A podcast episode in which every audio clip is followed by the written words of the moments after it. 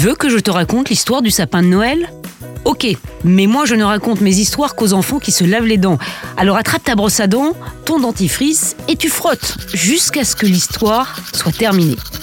3, 2, 1, 0 Aïe, je viens de me piquer avec une épine. Tu l'as déjà installé, toi, ton sapin de Noël? Chez moi, on le fait toujours au dernier moment. Ça évite d'avoir plein d'épines à ramasser pendant tout le mois de décembre. Et puis ça nous laisse le temps de réfléchir à la décoration. Des petits rennes, des bonhommes en pain d'épices, des boules, des guirlandes et une belle étoile tout en haut. Moi j'adore décorer le sapin. C'est une chouette activité à faire en famille, surtout en écoutant du Maria Carey ou George Michael. Aujourd'hui ça paraît logique d'avoir un sapin pour cette fête. Mais pourtant cet arbre n'a pas tellement de lien avec l'origine de Noël. Alors est-ce que tu as une idée de pourquoi on s'est mis à décorer des sapins au mois de décembre? Je te raconte tout ça dans un instant, mais avant, j'ai une petite question pour toi.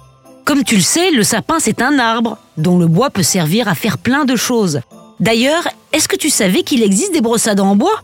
Et oui, parce que si tu changes bien ta brosse à dents régulièrement, tu risques d'en utiliser plus de 300 dans ta vie. Et si elles sont toutes en plastique, ça fait beaucoup. Alors que si elles sont en bois, on peut les recycler, et c'est beaucoup mieux pour la planète.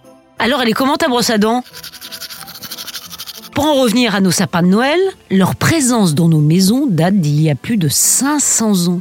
À l'époque, on faisait deux fêtes en décembre. Celle de Noël et celle du solstice d'hiver le 21 décembre. Ce jour est le plus court de l'année. Mais une fois passé, les journées se rallongent. Et c'est ce que l'on célébrait à ce moment-là, la victoire de la lumière sur les ténèbres. Et on le faisait avec des branches d'arbres. Et plus on va au nord, plus la nuit tombe tôt. C'est donc dans les pays du nord que cette fête était la plus importante. Et dans le nord, on trouve des forêts de sapins. On utilisait alors des branches de sapin. Petit à petit, les deux fêtes ont fusionné, les branches sont devenues des arbres entiers. Bon, allez, montre-moi un peu tes dents. Fais A, fais I. Hum, c'est pas mal tout ça, bien blanche comme il faut. Tant pis pour les caries. Allez, maintenant au lit. Retrouvez les épisodes des Dents et Dodo sur le site et l'application BFM TV et sur toutes les plateformes de streaming.